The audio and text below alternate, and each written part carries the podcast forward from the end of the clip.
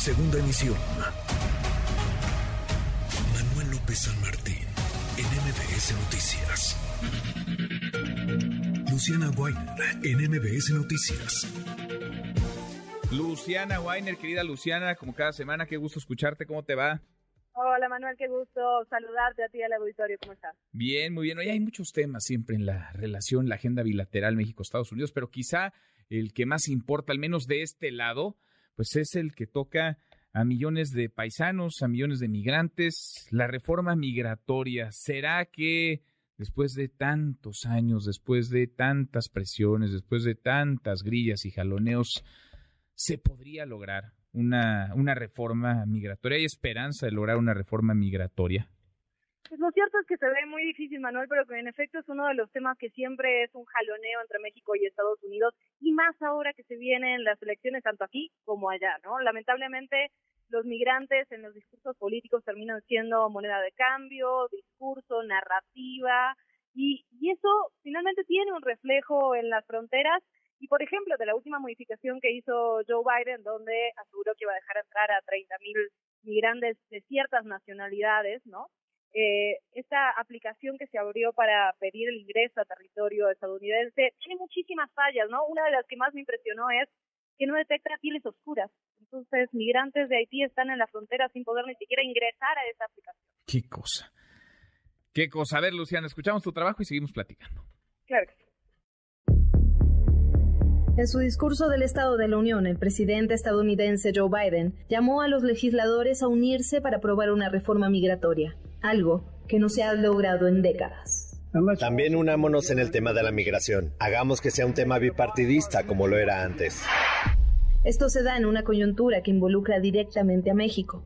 Por un lado, la ampliación de las visas humanitarias que Estados Unidos ha otorgado a ciudadanos de Venezuela, Haití, Cuba y Nicaragua pero por otro, la negativa del gobierno de México, que ha rechazado reiniciar el plan conocido como Quédate en México. Esto se suma al título 42, que continúa vigente por órdenes de la Corte Suprema de Estados Unidos. Esta aplicación del título 42 lo mismo ha ocasionado bastantes situaciones a nivel de la frontera, situaciones de riesgo también para las poblaciones migrantes. Ella es Anayeli Flores, oficial de Asuntos Humanitarios en Médicos Sin Fronteras, que lleva años trabajando en Reynosa, Tamaulipas.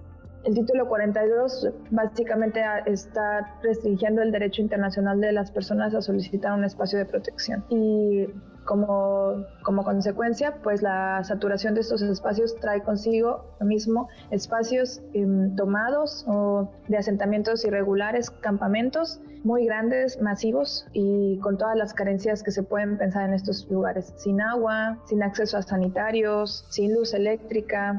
Pero además de las condiciones de absoluta vulnerabilidad que se vive en las fronteras, la aplicación que el gobierno de Estados Unidos ha dispuesto para la solicitud de entrada al país, CBP One, tiene diversos problemas van desde la cuestión de que la misma aplicación no detecta a veces que la, la, persona está ya en zona fronteriza donde puede ocupar la aplicación, como, como dice. Va desde esas cuestiones que son internas a la cuestión también de la, eh, para hacer el registro necesitas hacer un registro biométrico y las pieles oscuras no son detectables para la fotografía.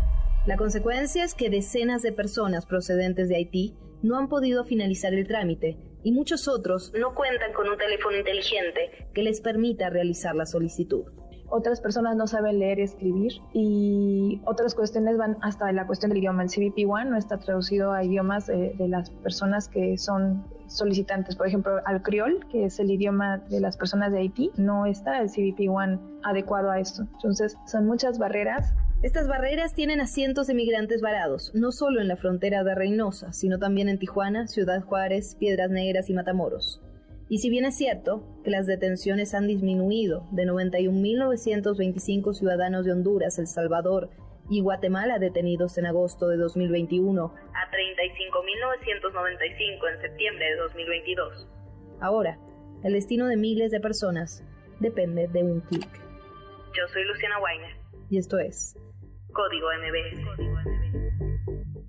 el destino de miles de personas eh, a un clic de distancia. El propio presidente Biden, Luciana, ha reconocido que sí, esta crisis migratoria, la crisis por la que atraviesa su país, no se va a resolver mientras sigan trabadas las cosas en el Congreso. El asunto es que la política doméstica, sobre todo allá en Estados Unidos, pues ha entrampado el que esto camine, porque en el discurso lo dice Biden, lo ha dicho Trump, lo mencionó en su momento Obama, Bush, pero, pero en la práctica la reforma migratoria se antoja muy complicada, Luciana esto que dices es importantísimo, cómo la narrativa que tienen los presidentes estadounidenses no se termina traduciendo en hechos concretos, ¿no? Se supone que ya el título 42 se va a levantar en mayo, eso dijo el presidente Joe Biden, pero lo cierto es que estas pequeñas acciones, como lo del CBP One, son gestos, ¿no? Son anuncios que además mueven la ilusión de miles de migrantes que están en la frontera. Entonces, de repente ven oleadas de personas que llegan por enterarse a través de las noticias que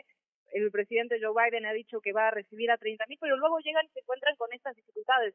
Yo creo que lo de fondo es, en efecto, una reforma migratoria, pero además que se deje de usar como moneda de cambio, como narrativa para ganar votos. Sin duda, sin duda. Y ahora se antoja, conforme avanza el calendario electoral, más difícil todavía, ¿no? Porque están entrampados ya en esta discusión y esa narrativa que suele estar en el Congreso o en estos espacios, digamos, de toma de decisión, pues también eh, migra a la agenda electoral. Es muy redituable y quizás eso nos tendría que preocupar más todavía. Es muy redituable aún un discurso anti-inmigrante, un discurso que segrega, un discurso que separa, un discurso que estigmatiza, Luciana.